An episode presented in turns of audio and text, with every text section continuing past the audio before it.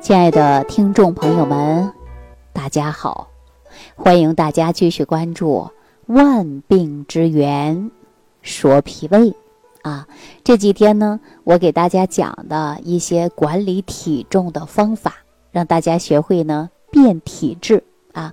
前天呢，我看到有一个朋友给我这样留言，说自己并不是脾虚引起的肥胖啊，不是那种虚胖子，可是自己啊也是偏胖。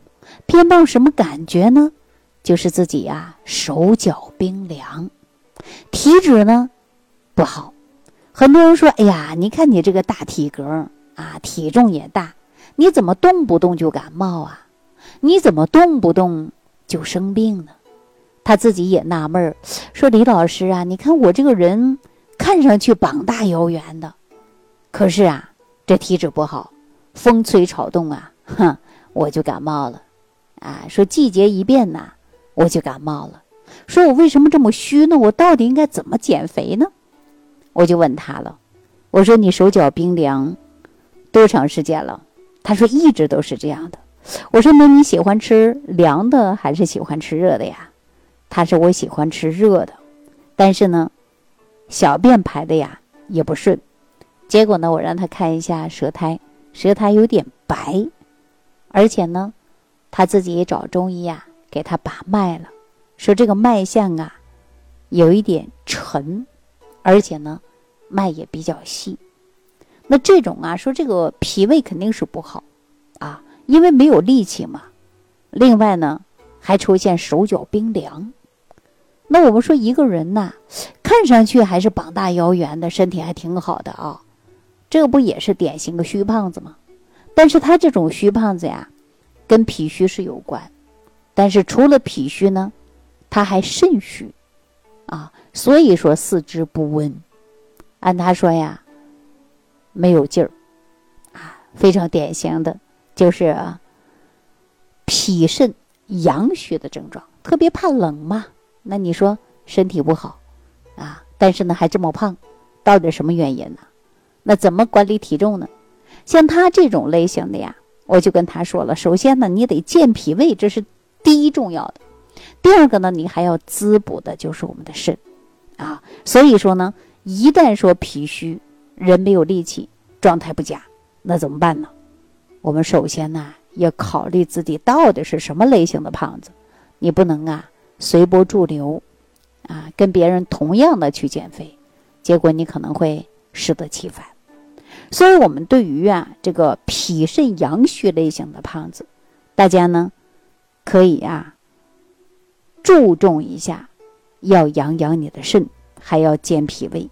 我给大家推荐一些这个既是中药，它也是一个食物啊，药食同源的一些药材，比如说川椒啊、肉桂，还有呢肉苁蓉、杜仲啊、龙眼肉等等，这些既能入药，它呢也是。我们的食物啊，大家在生活当中可以吃些这一些啊。很多人说：“哎呀，那我怎么吃呢？”那这样吧，我给大家推荐一个食疗方法。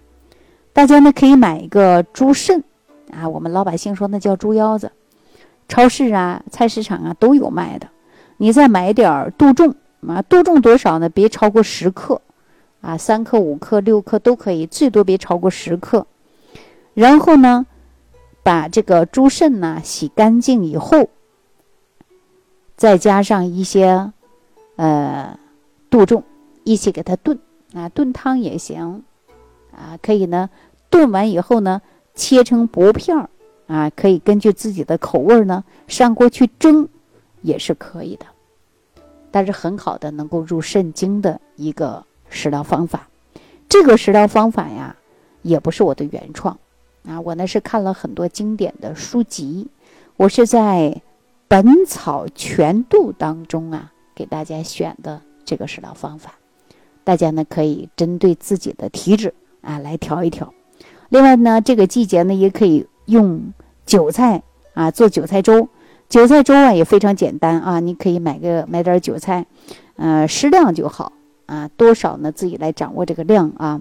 然后呢，再用点大米呀、杜仲啊、薏米仁儿啊，呃，放在一起呀来煮粥啊。煮粥呢也是很不错的一种选择啊。它既能够呢很好的健脾养胃，而且呢还能够入肾啊。这个是食道方法，也适合我们这个春季啊来使用。大家呢，也就是不同的体质，要选择不同的食材，才能够有效的呃管理好你的体重啊。所以说，我们各种胖啊，大家说有的是虚胖啊，有的这是胃热吃的多胖，有的呢是脾虚肾虚，所以说引起的肥胖。那我们既然说体重啊有点超标了，那你一定要知道你自己什么类型的嘛？为什么很多人说，哎呀，减肥减不下去，我都减了很久也没减到？那就说明你没有变体质嘛？你的体质到底是什么类型的，你都不知道。你随波逐流的去减肥，你肯定减不了的。很多人说：“哎呀，减肥就少吃嘛，天天运动嘛。”有的时候你体重下来了，但是呢，您呢硬性的把自己饿瘦了，那这是非常典型的很伤身体的。所以说呢，我不太建议大家通过这种的方式方法来控制体重啊。大家一定要学会科学有效的针对自己的身体，学会变体质，来管理好你的体重。好了，那今天呢，对于这个问题呀，我就给大家呢回答到这儿啊。如果说你也是这种胖，不知道自己呢是脾胃虚弱引起的胖，还是痰湿引起的胖，还是我们胃弱引起的胖，那呢，你可以直接呀在屏幕下方留言给我。啊，看看我能不能帮到你。那这几天呢，给大家讲的都是管理体重的一些事儿啊。大家呢也可以想一下，说一个人的脾胃不好，那化生气血的能力呢，他就会差。那人靠什么养的呀？是不是靠气血滋养？气血哪儿来的呀？中医讲到的是脾胃化生气血。那我们说脾胃好坏跟谁有关呢？跟个人有关。你看有的人呢，动不动就生闷气。啊，容易肝郁，那您看脾胃不好，对吧？因为肝木会克脾土，讲的就是肝不好，它就容易伤的，就是我们的脾胃。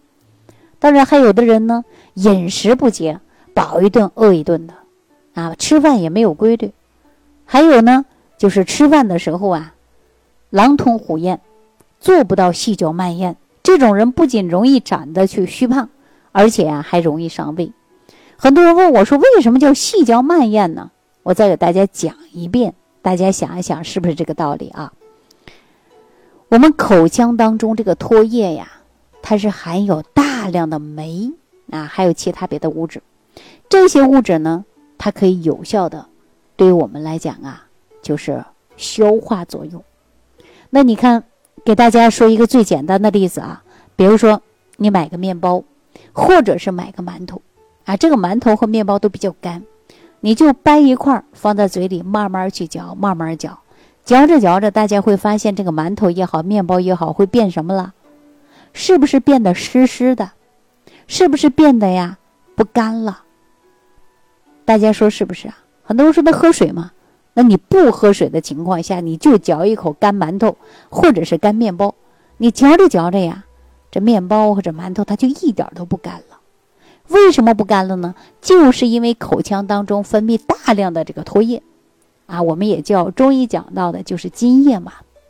那它是随着食物进入的，就是我们胃，进入胃以后呢，它这里边本身就含有大量的酶，它是不是促进我们的消化的？所以我经常跟很多朋友细嚼慢咽，细嚼慢咽，第一关牙齿的咀嚼，咀嚼的食物颗粒呢小了。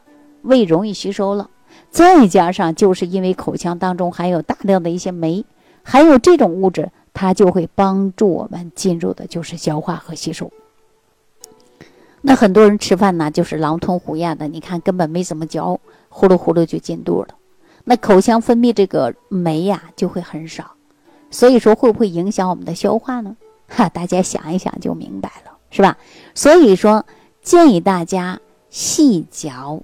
慢咽，啊，不仅仅是牙齿捣碎了食物，而且口腔当中分泌物，它含有大量的酶，也会帮助我们的消化。很多人说：“哎呀，终于明白为什么要细嚼慢咽了，是吧？”好了，那今天呢就跟大家讲到这儿了啊！感谢朋友的陪伴，也感谢朋友的收听、点赞、转发、评论，谢谢大家，感谢大家对我的信任。感恩李老师的精彩讲解。